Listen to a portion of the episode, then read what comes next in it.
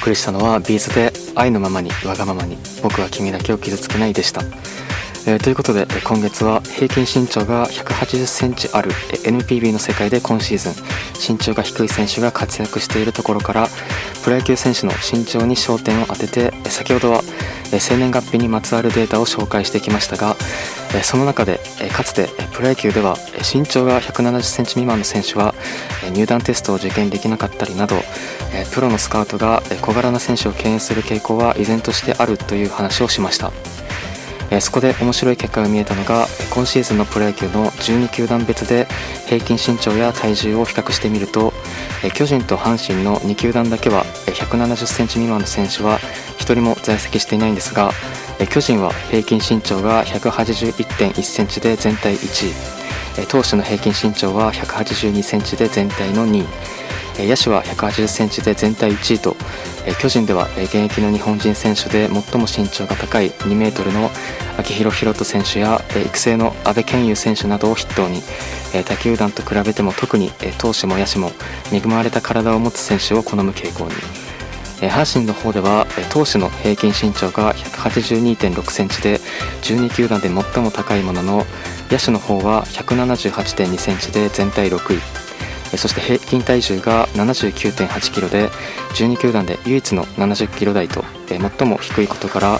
阪神は他球団と比べても投手はより長身な選手を好み野手は軽量な選手が多い傾向にあります。このように巨人や阪神では平均で比較した場合ですが特に大柄な選手を好んでいたりなど各球団で傾向は様々でした。しかしその中で他球団とは対照的な結果が出ている球団が1つだけありました。それは埼玉西武ライオンズです。西武の平均身長は178.3センチで投手は179.6センチ。野手は176 176.9センチと投手と野手ともに12球団で最も身長が低く最も高い球団と比較するとともに3センチもの差があります。実際に特に野手においては主力選手だけを見ても主に2019年にパ・リーグのシーズン MVP を受賞した森友哉選手が170センチ。現在29本塁打でパ・リーグトップの山川穂高選手が176センチ。そしておかわり君こと中村拓也選手も現在は175センチですが2005年までは173センチの登録でした。その他にも源田壮亮選手や栗山巧選手外崎修太選手など西武は NPB の平均身長である180センチ未満の選手が12球団でダントツに多い45選手と他球団とは明らかに一線を画していますそんな西武を象徴する出来事となったのが今年の5月13日現役で最も小さい164センチの滝沢夏夫選手を育成から支配下登録へのえ昇格を発表した時のことです。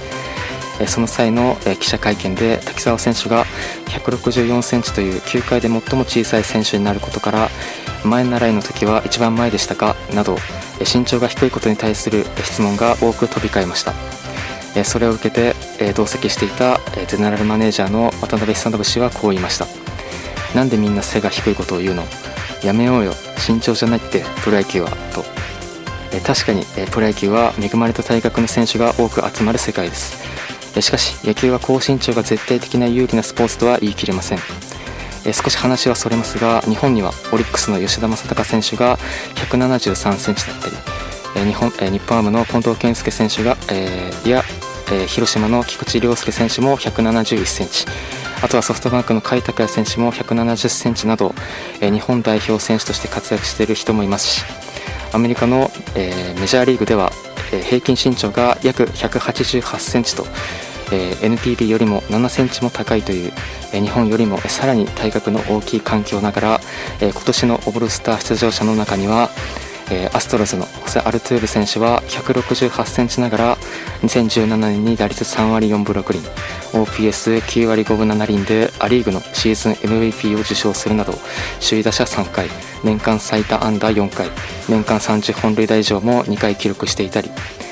あとはガーディアンズのホセ・ラミレス選手も175センチながら昨シーズンは36本塁打。今シーズンはここまでで大谷翔平選手と並ぶ19本塁打を放つなどホームランダービーにも出場。同じく175センチのドジャースのムッキー・ベッツ選手は2018年のレッドソックス時代に打率3割4分6厘32本塁打30盗塁のトリプルスリーを達成しア・リーグのシーズン MVP を受賞していますしその他にもブルージェイズのアレハンドロ・カーク選手は今シーズンキャッチャーながら打率3割2分5厘 OPS8 割8分2厘で大ブレイクを果たしましたが彼は173センチ120キロという今まで見たことがないほどのずんぐり体型でぜひぜひ見てみてほしいんですがあとは今年のオールスターには出場していないもののえ昨シーズンえ30本塁打106打点の活躍でブレーブスの世界一に大きく貢献したオージー・アルビース選手も同じ173センチなどえメジャーリーグでも小柄ながら第一線で活躍する選手は少なからずいます。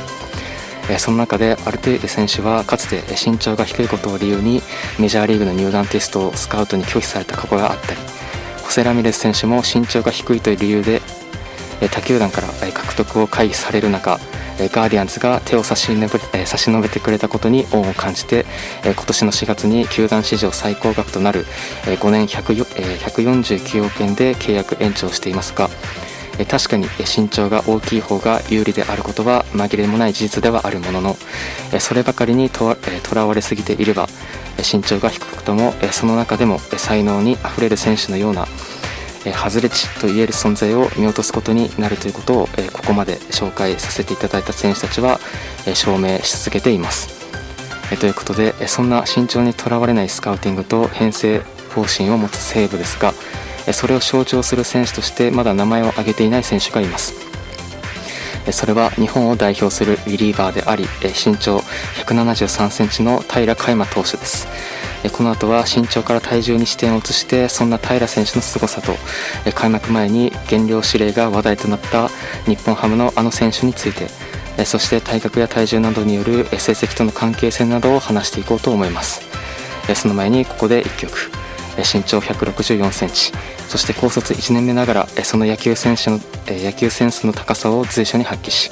同じ遊撃手で日本代表として活躍する源田壮亮選手が離脱した時にはその代役を務め上げるなど令和の牛若丸としてすでに羽ばたきつつある西武の滝沢夏夫選手の登場曲です。なにわ男子でウブラブ